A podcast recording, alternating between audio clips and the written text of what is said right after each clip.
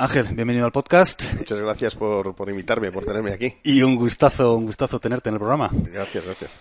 Eh, mira, me gustaría empezar por la nutrición, que es como uno de los pilares básicos y fundamentales de la salud y de la longevidad, ¿no? Efectivamente. Para alguien que no es ni deportista ni tiene una patología grave o específica, ¿cuáles dirías que son lo, como los patrones generales de una alimentación, vamos a decir, saludable, por decirlo de una manera?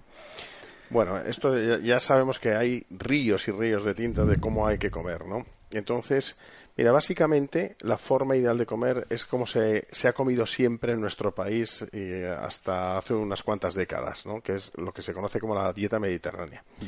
Eh, de hecho, todos los años hay una especie como de, de ranking de mejores dietas para distintos aspectos, ¿no? que, que está, eso está avalado por, por la Universidad de Harvard en Estados Unidos este ranking y sí, casi siempre la dieta mediterránea y la dieta DASH, DASH que es eh, la dieta que se propone para el control de la hipertensión arterial, que son muy parecidas, salen como las mejores.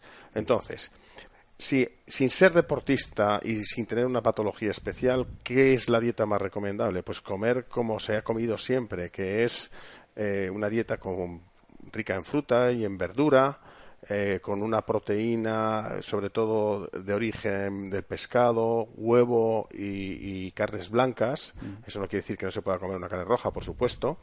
Eh, frutos secos, aceite de oliva y un poquito de vino. Eso es básicamente la, dieta mediterránea. Pero claro, el qué tal comes tú depende de cómo estés. O sea, cuando yo veo a un paciente y, veo, a simple vista puedo intuir si come bien o come mal, si su dieta es adecuada o no es adecuada. ¿Por qué? Porque ya estás viendo su aspecto, estás viendo su volumen, sabes si es una persona que está en sobrepeso, en obesidad o está en un bajo peso. Y por otro lado, cuando ya eh, hacemos un análisis de sangre podemos saber mucho más, porque tú puedes creer que estás comiendo muy bien, crees que estás haciendo una dieta adecuada y sin embargo tienes niveles de nutrientes bajos. O, o, si te mido tu composición corporal veo que te falta masa muscular. Puede ser una persona que esté en un enorme peso pero con un porcentaje de grasa elevado y por tanto tienes falta de masa muscular sin llegar a una sarcopenia y eso quiere decir que a lo mejor no estás comiendo bien y te falta proteína en la dieta. Por lo tanto, eh, el, criterio general es acerquémonos a esa dieta mediterránea de siempre, eh, evitar alimentos eh, muy procesados, con azúcares añadidos, se bebe agua, la bebida principal es el agua, o sea, no podemos hidratarnos con bebidas azucaradas carbonatadas.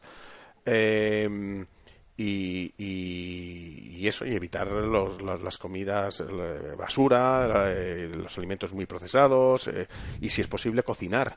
Pero claro, eh, también por otro lado, vivimos en una sociedad en la que, en la que eso es difícil y a veces no encaja con nuestra forma de vivir.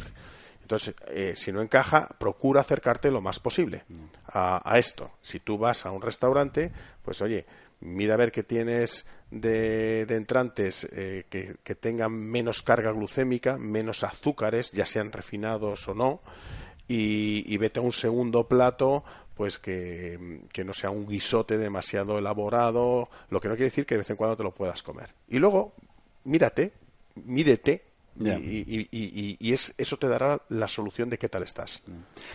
¿Qué opinas del ayuno intermitente que está tan en boga últimamente? ¿no? pues intentar comprimir la ventana de, alimentación lo más posible. ¿no?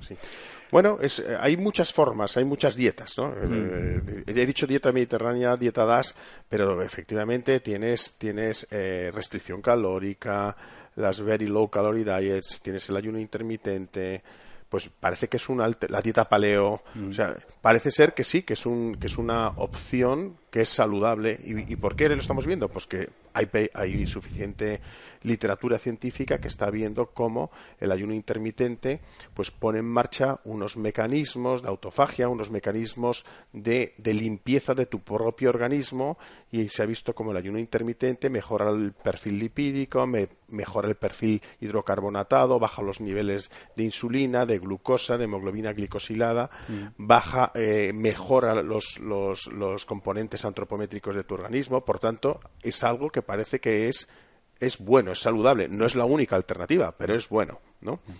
Y luego hay muchas formas de hacerlo. Tú puedes hacer un ayuno intermitente todos los días, un intradía, y puedes hacer un 12-12 o puedes hacer un 16-8. Eso quiere decir pues que estás 12 horas de ayuno y comes en las otras 12 horas, o que estás 16 horas de, ayuno y, comes durante 8 horas. Mm. Eh, puedes hacer ayuno intermitente intrasemana. Eh, dos días a la semana bajas, haces una restricción calórica y te bajas a las 500 calorías o 700 calorías, o incluso intramés, durante tres o cuatro días todos los meses, pues haces un poco de ayuno intermitente. Así que, si a mí me preguntas que qué opino de esto, muy bien, me parece fenomenal, pero que cada uno busque lo que más encaja a lo que a lo que le venga bien y yo como médico veo el resultado. A mí lo que me importa es el resultado. ¿Por qué? Porque si tú haces ayuno intermitente y luego vemos que, que, las cosas no están bien, pues algo falla, eh, algo falla. Eh, entonces tendremos, a mí lo que yo quiero es que tus niveles de los, de los distintos biomarcadores los pongamos eh, cerca de sus valores de excelencia siempre. O sea que es algo, pero es algo que merece la pena explorar, depende de quién, ¿no? Claro, claro. O sea, no. De hecho, yo tengo, yo tengo bastantes pacientes que hacen ayuno intermitente y a veces lo propongo. Digo, oye, mira, una alternativa que tenemos es hacer esto y te propongo, pues bueno, vamos a hacer un 12-12 o, vamos a intentar eh, a ver si llegamos a un 16-8, 16 mm. horas de ayuno y, y 8 horas, y, o, o cuando han hecho ayunos intra semana, a lo mejor de decir, oye, dos días a la semana bajar a las 500 calorías, bueno, es espectacular eh, las mejoras. Otra cosa es que eso lo puedas mantener en el tiempo siempre. Por eso te digo que, que, depende, que, depende de cada caso, igual que en el ejercicio y igual que en otras cosas. O sea que cada uno tiene que hacer lo que mejor se adapte y luego medir para ver cuál es el resultado. Hablando de ejercicio, un poco mismo escenario, ¿no? Para esa persona que tampoco es un atleta, eh, que está en la mediana edad, está más o menos sano, eh, y de hecho es que no le gusta nada el ejercicio físico, que hay mucha gente así, tristemente, ¿no? Pero está dispuesto a hacer el esfuerzo de hacer actividad física pues tres veces por semana, una hora. Pero quiere sacar el mayor rendimiento para su salud, para su longevidad, a esas tres horas a la semana, ¿no? digamos, ¿cómo va a sacar una mejor rentabilidad ese esfuerzo? ¿Qué, ¿qué recomendarías? Bueno, eh, realmente, o sea, si, en este caso que me pones el ejemplo, que es una persona que, eh, no le gusta hacer ejercicio, pero que tiene la voluntad de tres días, una hora y quiere sacarla más. Bueno, o sea, yo ahí, ahí, bueno, lo primero que tendríamos que hacer es empezar a motivarlo para que piense que tiene que moverse. Lo primero es moverse, fíjate tú lo que te digo, ¿eh? O sea, a lo mejor hay que empezar con una fase anterior y es, es eh, andar más, ir a los subir escaleras en vez de ascensores. Aquí estamos en un primer piso. Pues eh, eh, es sorprendente la cantidad de gente que trabaja en este primer piso que suben en el ascensor. y yo no lo, no he estrenado todavía eh, ese ascensor, porque, porque es, siempre por las escaleras, para arriba y para abajo, pero eso es una cuestión que tienes que tener interiorizada en ti. Luego, una vez que has decidido cambiarte y ponerte un pantalón corto y una camiseta para empezar a hacer ejercicio, pues es muy importante que lo que tengas que hacer no te lleve al, desánimo y a perder esa adherencia y, esa continuidad. Entonces, más que buscar cuánto deficiente es eso, yo buscaría en un principio la adherencia, el que sea compatible con mi vida y me guste. ¿Mm? De manera que, que si yo veo una señora que está dispuesta a eso y veo que le gusta bailar, digo, a bailar.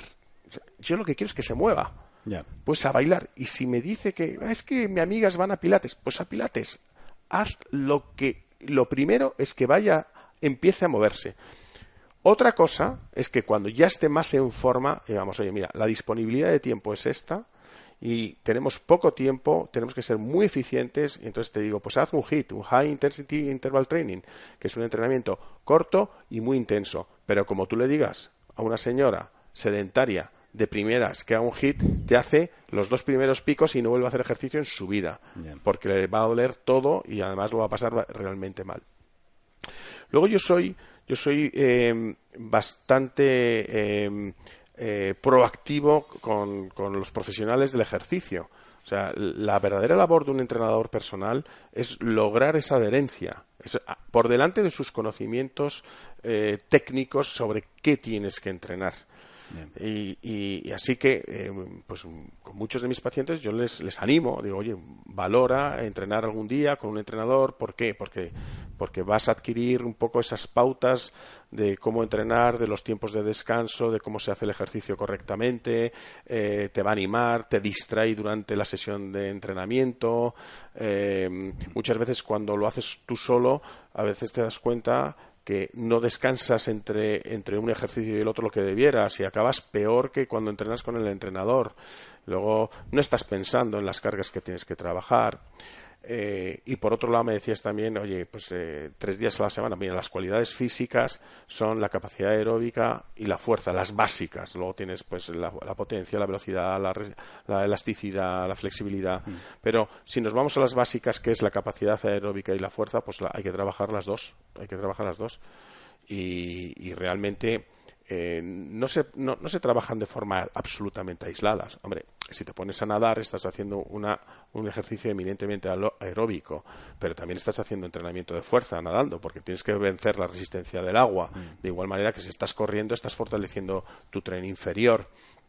Y de igual manera que si estás haciendo pesas, si, si, los tiempos de descanso se acortan o si las repeticiones son largas, estás haciendo un entrenamiento aeróbico.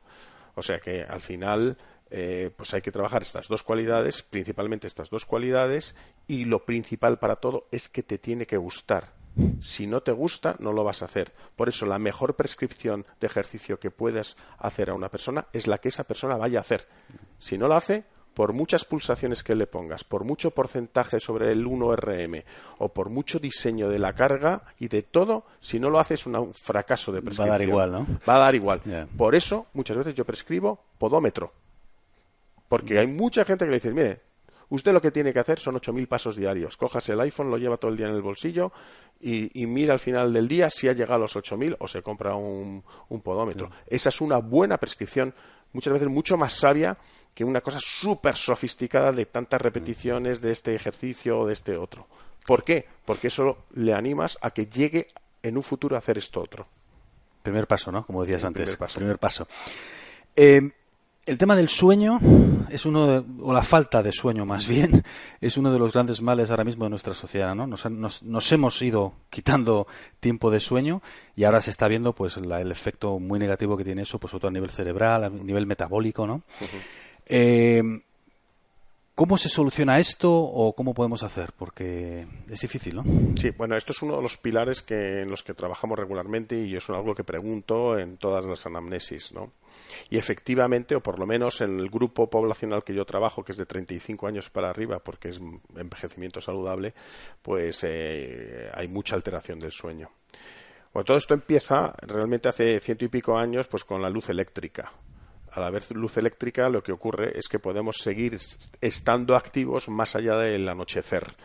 Y, y aunque entonces pues tenían luz de fuego, la luz que tenemos ahora no es exactamente la misma, es mucho más potente y eso genera lo que se llama una cronodisrupción. Cronodisrupción es que nuestros ritmos biológicos se desajustan porque no hacemos el pico de melatonina que deberíamos hacer en el momento que debería ser y, nuestro reloj interno se, se, desajusta. La melatonina es un poco el director de orquesta de cómo tienen que liberarse las otras hormonas en nuestro organismo y cómo, son, cómo es nuestro biorritmo. Tú a estas horas no eres, no eres tú, eres distinto al que eras a las 8 de la mañana y eres distinto al que serás a las 12 de la noche porque vas cambiando y todos los días vas cambiando.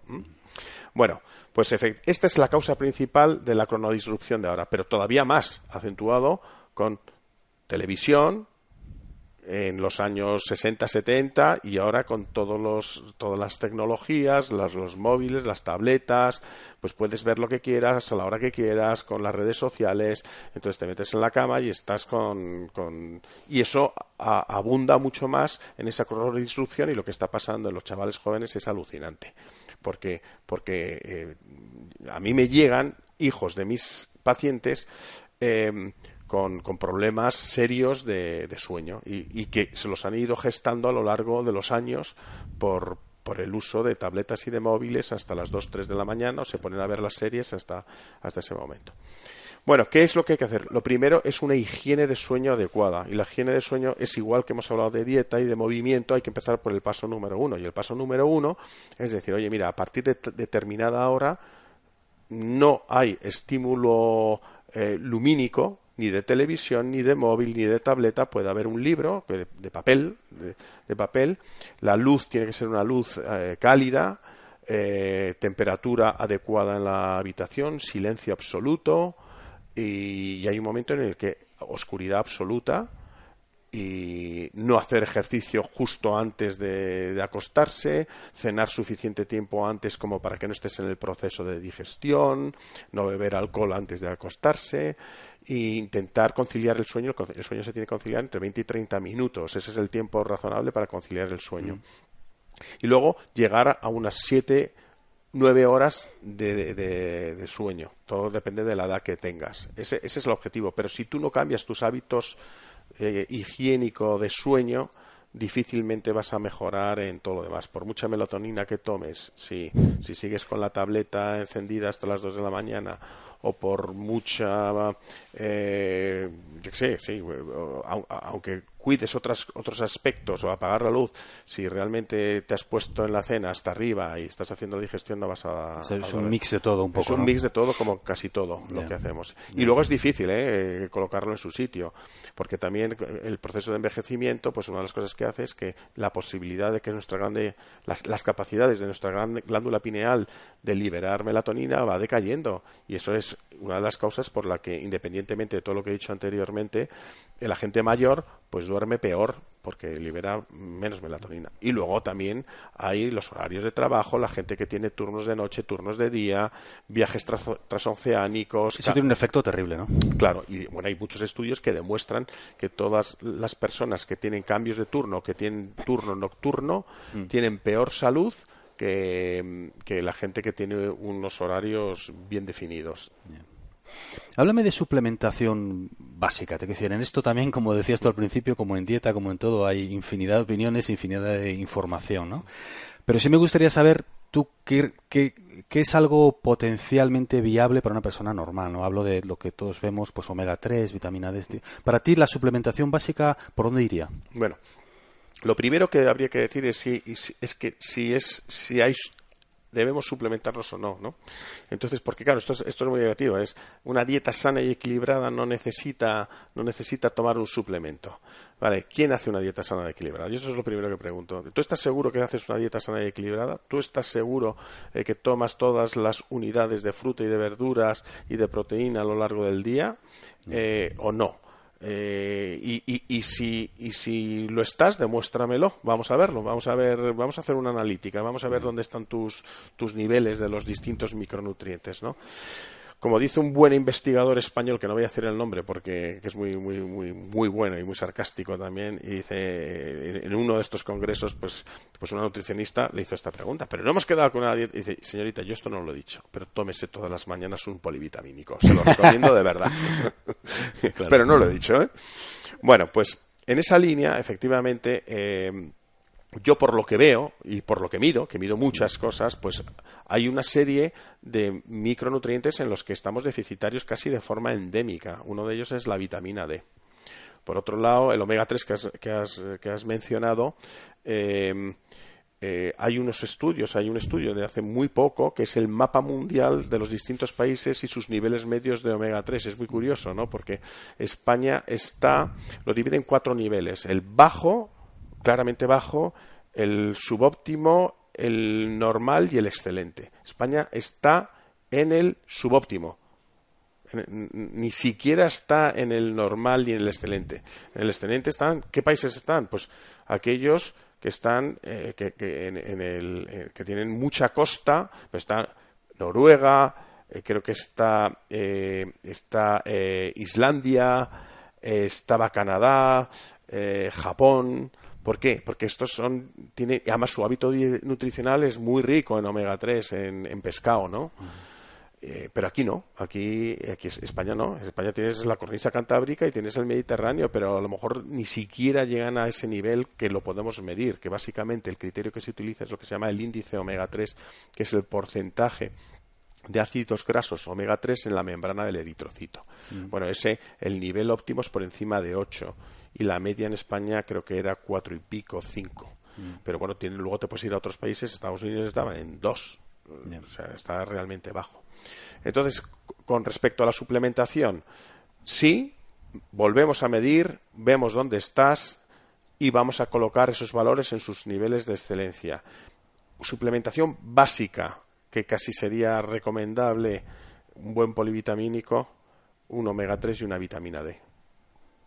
Y la vitamina D, pues bueno, depende de las cantidades, pero casi todo el mundo está, sabemos que está por debajo de, esos, ese nivel 30, que es el que dice de suficiencia. Mm. Aunque yo a mis pacientes recomiendo estar entre 50 y 100, que es el valor de excelencia. Eh, hay otra cosa muy curiosa con respecto a la vitamina D. No hace muchos años se descubrió que las dosis diarias recomendadas, que es de 400 unidades día, eh, ese cálculo estaba mal hecho. Repitieron el estudio y le faltaba un cerito detrás. 4.000 unidades día. Eso está publicado. ¿Eh? Lo que pasa es que no ha habido una reacción todavía lo suficientemente fuerte como para, para empezar a subir esas dosis diarias recomendadas. Mm. Por otro lado, la vitamina D es una vitamina liposoluble que siempre se tiene miedo a que bueno se va acumulando en tu organismo y puedes llegar a unos, unos niveles de toxicidad. Los niveles de toxicidad no se llega a ellos hasta tienes que consumir miles y miles de unidades diarias durante mucho tiempo para llegar a esto. De cualquier manera, yo siempre recomiendo hacerlo bien, midiéndote y bajo control. Con un parámetro. Eh, en el mundo de la medicina anti-envejecimiento hay, no sé si mucha gente, eso lo sabrás tú mejor que yo, pero hay, o por lo menos en el mundo del biohacking en Estados Unidos, en Silicon Valley, mucha gente está tomando metformina, ¿no? Porque es, un medicamento que en realidad es para la diabetes, si he entendido bien, ¿verdad? Sí, sí. Eh, que baja el nivel de azúcar y que eso han visto que tiene un efecto positivo en la longevidad. Eh, ¿Eso es algo que tú, digamos, ves como una opción? O... Sí, y lo prescribo. Y, lo de hecho lo prescribo. ¿Cómo funciona exactamente? Yo, lo tomo. Bueno, vamos a ver. La, metformina, curiosamente, se ha, colgado la medalla de ser eh, la estrella del primer ensayo clínico aprobado por, por una institución oficial, en este caso la, FDA, eh, para tratar el envejecimiento. ¿Y por qué digo que se ha colgado la medalla? Porque no hay otro ensayo clínico, nunca ha habido un ensayo clínico para tratar el envejecimiento. El envejecimiento no se considera una enfermedad o no se ha considerado hasta ahora una enfermedad. Por lo tanto, mm, ¿para qué vamos a hacer un ensayo clínico de algo que es normal? ¿no? Sin embargo, se ha hecho este ensayo que es del 2015, que se llama el TAME, T-A-M-E, que es algo así como Targeting Aging with Metformin. Eh, eh, abordar el envejecimiento con, con metformina. Bueno, parece ser que, bueno, aparte de que la metformina eh, mejora la sensibilidad de los receptores a la glucosa eh, y por tanto te ayuda a mantener unos niveles de insulina, esa hormona que es lipogénica y proinflamatoria más bajos, también parece ser que eh, la metformina tiene un efecto similar a lo que haría una restricción calórica. entonces, de alguna manera, inhibe eh, los mecanismos eh, eh, pro envejecimiento y actúa actúa favoreciendo la expresión de genes que ayudan al aumento de la longevidad. Mm. Eso es básicamente lo que hace la metformina. En cualquier congreso de medicina ante envejecimiento habrá Habrá conferencias sobre esto, después se habla que si las dosis tienen que ser más o menos altas, los efectos secundarios que pueda tener. Y luego hay otra, otra cuestión, es que la metformina tiene, tiene una virtud y es que te ayuda a tomar un atajo para conseguir el resultado final. Me explico. Al final a todos nos gusta, pues, eh, oye, comer, comer es uno de los grandes placeres de la vida, ¿no? Y entonces, eh, realmente con la metformina puedes conseguir el efecto que tú quieres saltándote un poquito más la dieta. También otra, otra cosa que he leído, que me tenía muchas ganas de sentarme contigo para preguntarte, es que en sitios donde también hay mucho biohacking, eso como Silicon Valley, donde la gente experimenta más y está dispuesta a ir un poquito más lejos que quizá el resto de los mortales, ¿no? Hay gente tomando eh, melatonina no solo como suplemento para dormir mejor o para equilibrar el jet lag, ¿no? O para ajustar el jet lag, sino como suplemento para el, para, por el efecto positivo que tiene el cerebro. También como que tiene un proceso de limpieza o de autofagia. O... Bueno, ¿Esto tiene sentido? Bueno, esto no hace falta irse a los biohackers, ¿eh? Esto, esto tienes aquí en España mm, a uno de los mejores investigadores del mundo sobre la melatonina, que se llama el profesor Darío Acuña Castroviejo. Lo tienes en Granada. Pues habrá que ir a hablar con el doctor Acuña. Pues es que lo tienes aquí. Yo llevo trabajando con él bastantes años. Aquí básicamente hay grandes sabios de la melatonina. Uno es él, otro es eh, Daniel Cardinali, que es un argentino ya jubilado, y Russell Reiter en Texas. Eh, yo te puedo enseñar una foto de hace unos meses con los tres. entre los tres sumábamos, tomando melatonina, te lo voy a decir, entre los cuatro, eh, un gramo 460 casi un gramo y medio día. ¿Al día? Entre Al los, día. ¿Entre los cuatro? Entre los cuatro. bueno, entonces veo que tienes que decirme algo sobre melatonina, entonces. entonces, bueno, ¿y por qué? Pues efectivamente es que el principal función de la melatonina es que es un magnífico antioxidante que actúa en todos los niveles de, del proceso de, de inflamación y oxidación de todo el proceso bioquímico. Sí. Entonces es un gran regulador y es un gran protector celular. De hecho, yo creo que es uno de, la, de, las, de los productos estrellas en, el, en, en, la prevención y en el envejecimiento saludable. Conclusión de lo que te estaba diciendo. No hace falta ir, ser un biohacker para tomar o para irte a 40 miligramos día de melatonina, 40, 50, 60, que son las Eso- dosis eso sí. normales que se, pre- que se prescriben aquí. Aquí se prescribe por encima de 25 miligramos de melatonina. Claro, eso hay que hacerlo con formulación magistral, con un estudio eh, hay que ver esa curva de melatonina y, y- luego hay que presentar el informe porque lo tienen que hacer en la farmacia se tiene que fabricar. Y me- la siguiente pregunta sería, oye, ¿por qué en la farmacia solo dan 1,9? Pues simplemente porque hay un fármaco que es una patente que tiene una patente de, de 2 miligramos, por lo tanto, por encima de 2 miligramos se considera fármaco.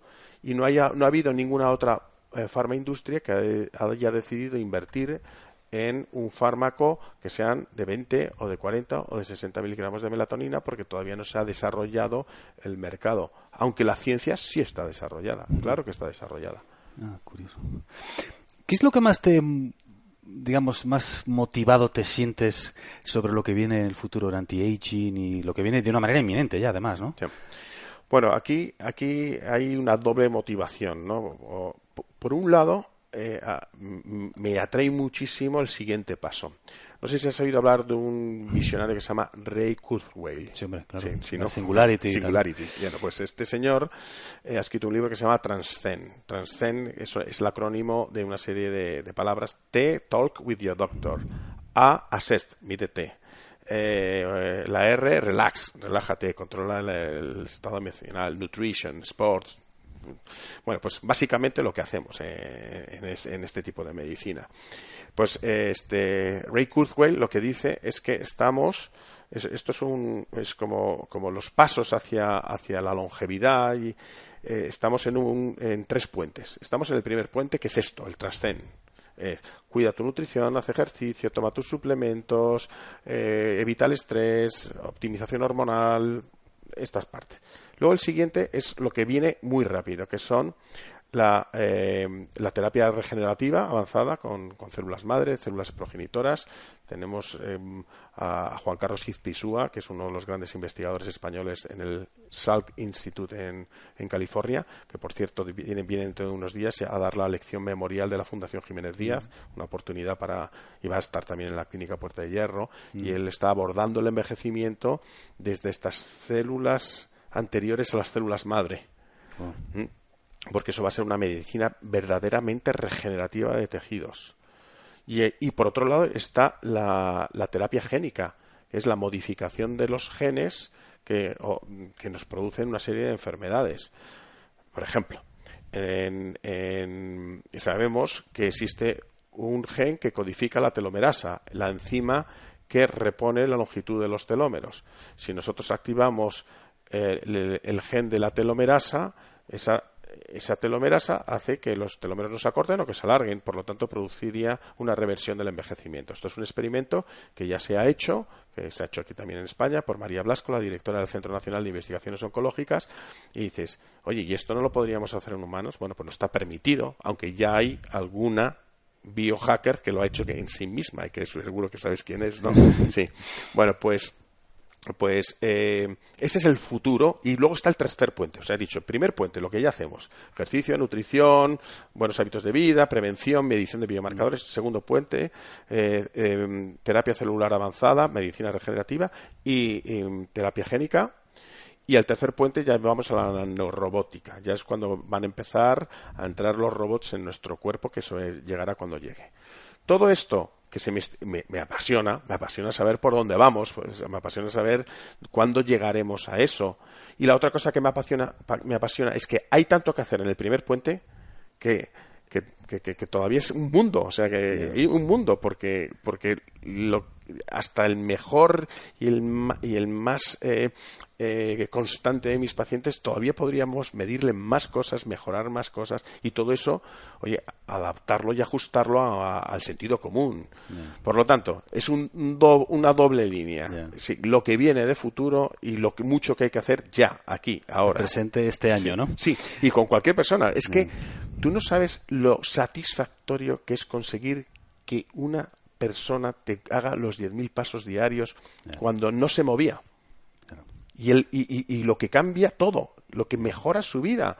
Claro, ¿cómo vas a estar pensando en esta persona en células madre o en terapia génica? Sin embargo, a lo mejor tienes otros que ya están en esa dimensión, que ya te están diciendo, oye, ¿qué va a haber después? ¿Qué hay después? O, o yo sí quiero metformina ¿no? Y entonces, y te vienen con el artículo. A mí, a mí muchos de mis pacientes me vienen con el artículo, lo han leído en una revista extranjera o lo han leído en algún sitio y dicen, oye, ¿y esto podemos empezar a hacerlo? Claro, yo empiezo con ellos pues por el ABC y poco a poco vas avanzando.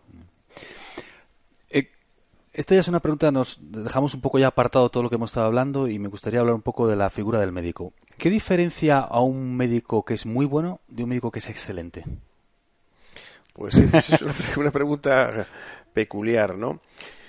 Hombre, yo creo que el, la profesión de médico es una profesión, preciosa, mm. eh, tiene mucho de humanismo y, al médico eh, que yo veo, el médico clínico, eh, porque también hay muchos tipos de médicos, ¿no? Pero el médico clínico, el médico que trata con las personas, tiene que ser un médico mm, que empatice, por supuesto que tiene que tener conocimientos, eh, tiene que tener una base científica sólida, mm. pero tiene que tratar con personas. No, no es el médico que trata a enfermedades. Cuando tú tienes delante un médico con 300 publicaciones internacionales, y que solo ve delante una enfermedad, no ve el sufrimiento de una persona o no está pensando en qué hacer para mejorar la calidad de vida de esa persona, sino en resolver a la enfermedad, eso probablemente sea la diferencia. Por eso los grandes médicos siempre han sido médicos humanistas, ¿no? Si, miramos hacia atrás, pues, pues, eran médicos que no solamente hacían clínicas, sino que además eran docentes y además investigaban, pero es que además escribían literatura y sabían de historia, eso ya se ve poco también es lógico, porque en parte el conocimiento es tan, Sería imposible tan, vasto actualmente que es que no, es inabordable, ¿no? Entonces, pues, eh, en mi opinión, o sea, yo admiro a esos médicos que tienen esa faceta clínica y humanista y, de proximidad a las personas y a su vez su base eh, de conocimiento sólida, ya sean investigadores o no, ya sean docentes o no. Creo que ya me has contestado en parte, pero me gustaría eh, ahondar un poquito. ¿Cómo es una consulta con el doctor Durantes? Yo vengo a tu consulta, tengo pues, X problema o X patología o ninguna y simplemente es que quiero pues mejorar ciertas cosas. ¿Cómo es una consulta contigo? Pues empezamos con, bueno, como, como has visto en toda esta entrevista hay muchas cosas de las que hablar, ¿no? Y entonces, claro, y, y por otro lado, el despertar de la, de la conciencia saludable de la gente es algo relativamente nuevo, ¿no? Y entonces es ahora cuando la gente dice, anda, pero ¿es posible abordar todo esto en un mismo sitio? Pues eso llama la atención. Entonces yo lo primero que la gente que le digo a la gente es Vente y vamos a tener una consulta informativa. Esa consulta informativa no vas a salir con un tratamiento, no vas a salir con, la solución a, tu problema, pero sí vamos a hablar de, de, cómo ajustar en ti todo un programa de esto. Y, y, vamos a hablar que esto no es un hecho puntual, es un hecho de por vida, es un programa que yo no voy a ser el médico reactivo, curativo, que, que, te dice lo que tienes que hacer y sí o sí. No, yo voy a ser casi un consultor de salud. Em, y en esa, misma, en esa misma reunión vamos a diseñar cómo empezar. Eh, cómo empezar es qué, qué, qué, mediciones podemos hacer o qué mediciones quieres hacer o hasta dónde puedes llegar. Yo te puedo dar mi consejo como médico. Entonces, si vienes tú y me dices, oye, pues yo tengo 45 años, eh, soy hombre, no fumo, hago ejercicio regularmente, pues entonces yo te digo, oye, pues mira, yo en estas condiciones pues quiero hacerte, por supuesto, una buena historia clínica, quiero tener una buena analítica con una serie de biomarcadores que te los mediría sí o sí ya tengas 20 años o 45, pero aunque no hayas fumado, pues eh, te haría alguna pregunta ¿no? sobre mm. tus antecedentes familiares, pues me gustaría saber si algo más sobre tu riesgo cardiovascular, si tienes o no tienes placa de arteriosclerosis, que también lo puedo medir con una simple fórmula, con un, un un score o un Framingham Risk, pero podemos ir un poquito más allá para saber si tienes placa en tus coronarias o el, grado de, engrosamiento de las paredes de tus carótidas. Diseño tu chequeo.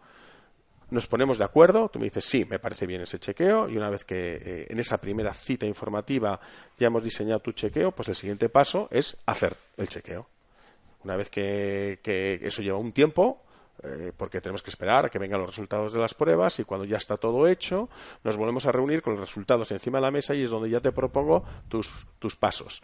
A ver, ejercicio. Pues mira, me vas a hacer entrenamiento de fuerza tres días a la semana, me vas a hacer HIT un día a la semana, un, cardio en continuo, extensivo, de mucha intensidad, 40 minutos, un día a la semana y luego haz, si puedes, eh, algo de deporte, juega al pádel o juega al golf o lo que sea. O a otra persona, como he dicho antes, tu objetivo van a ser 10.000 pasos diarios, a cada cual lo suyo. Nutrición, Oye, estamos en un sobrepeso de 10 kilos, esto lo podemos abordar de distintas maneras. Rápido, medio rápido o lento.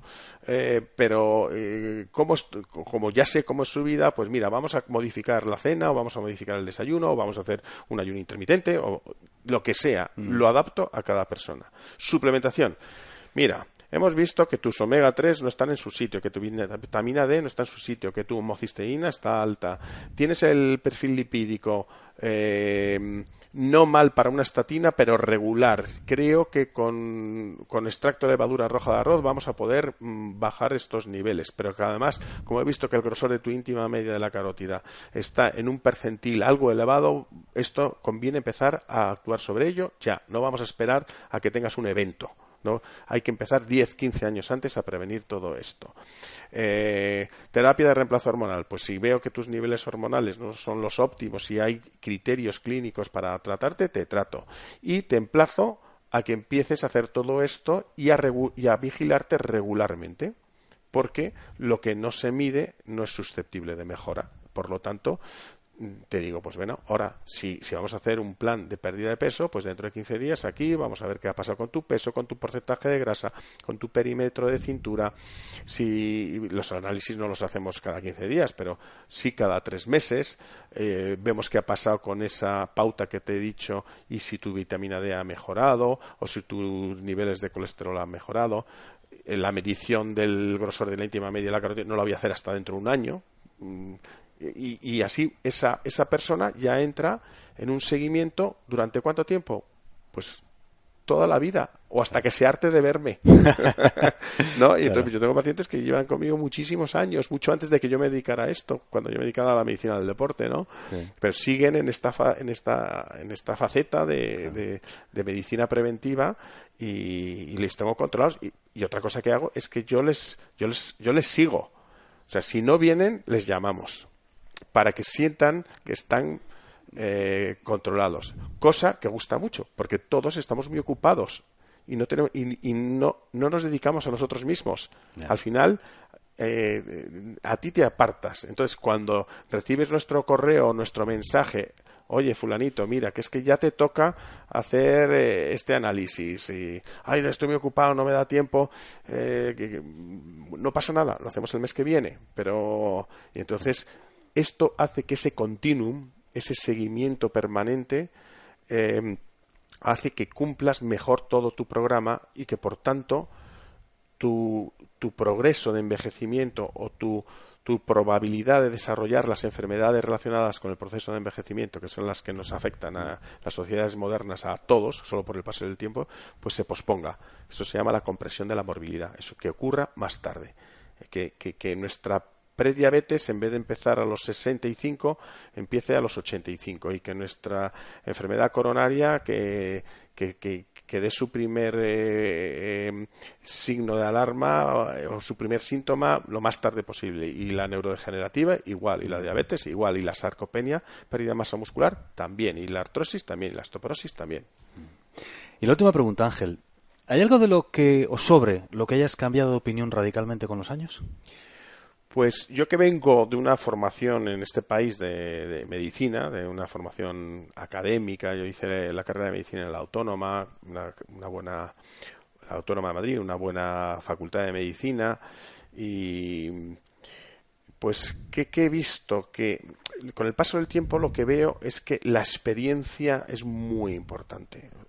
O sea, y que, y que luego que la interpretación y que la ciencia hay que interpretarla que no solamente es, eh, que, la ciencia, que la medicina no son matemáticas puras y que esa parte que decía antes de mm.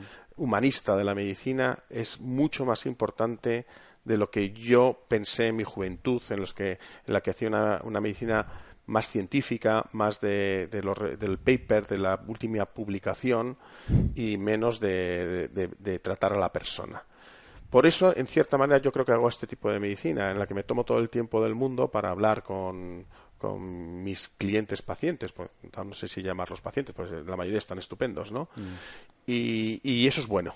Y eso tiene una. Y esto quizá es una de las cosas que, que, he cambiado con, con, el paso del tiempo. Y otra cosa, perdona que me interrumpa, es que muchas novedades de la medicina eh, tienen, tienen valor y que no hay que esperar para ponerlas en marcha a que haya 150.000 publicaciones. Con doble placebo, no sé Exacto. qué. Exacto. De hecho, de hecho, muchas de las cosas que se hacen en la medicina tradicional, hospitalaria, todos los días, no tienen tanta, tanta evidencia científica. ¿Por qué? Pues porque cuando salieron y se empezaron a hacer, no se les pedía tanta evidencia científica. Con tres artículos que dijeran que, está, ya era suficiente. Y nadie se ha puesto a rehacer y a, comprobar de nuevo que eso funciona. Pero, pero, hay cantidad de cosas del día a día que hoy en día no pasarían eh, los primeros filtros. Hoy en día, y sin embargo nadie se ha puesto a, cuestionarlas a estas alturas. Y hay ciertas cosas que cuando el cuando la prueba es tan evidente de que eso funciona, quizá no es necesario esperar tanto, ¿no? Bueno, hay una anécdota muy divertida, y ya con esto hablo mucho, y es, era, era eh, al final de un congreso internacional de hipertensión, ¿no? Y entonces se habían reunido los grandes sabios, no sé, no hace mucho tiempo, ¿eh? No te puedo decir el, con detalle, pero no, recuerdo dónde lo leí o me lo contaron, ¿no? Y entonces eh, hacen un decálogo para la hipertensión, ¿no? Eh, diez puntos lo que sea, dieta menos de tanto de sal, no sé qué, control periódico, control de peso, eh, tratamiento antihipertensivo por, por, por, encima de estos valores, lo que fuese. Y, el presidente de la asociación dice, señores, ¿se han dado cuenta que de, los 10 consejos que damos, 8 no tienen suficiente evidencia científica? Que entonces así como... no, no se preocupen, no pasa nada, porque nadie ha demostrado científicamente que un paracaídas salve la vida del paracaidista porque nadie le ha hecho el estudio de tirar a 10 paracaidistas sin paracaídas y otros 10 con paracaídas.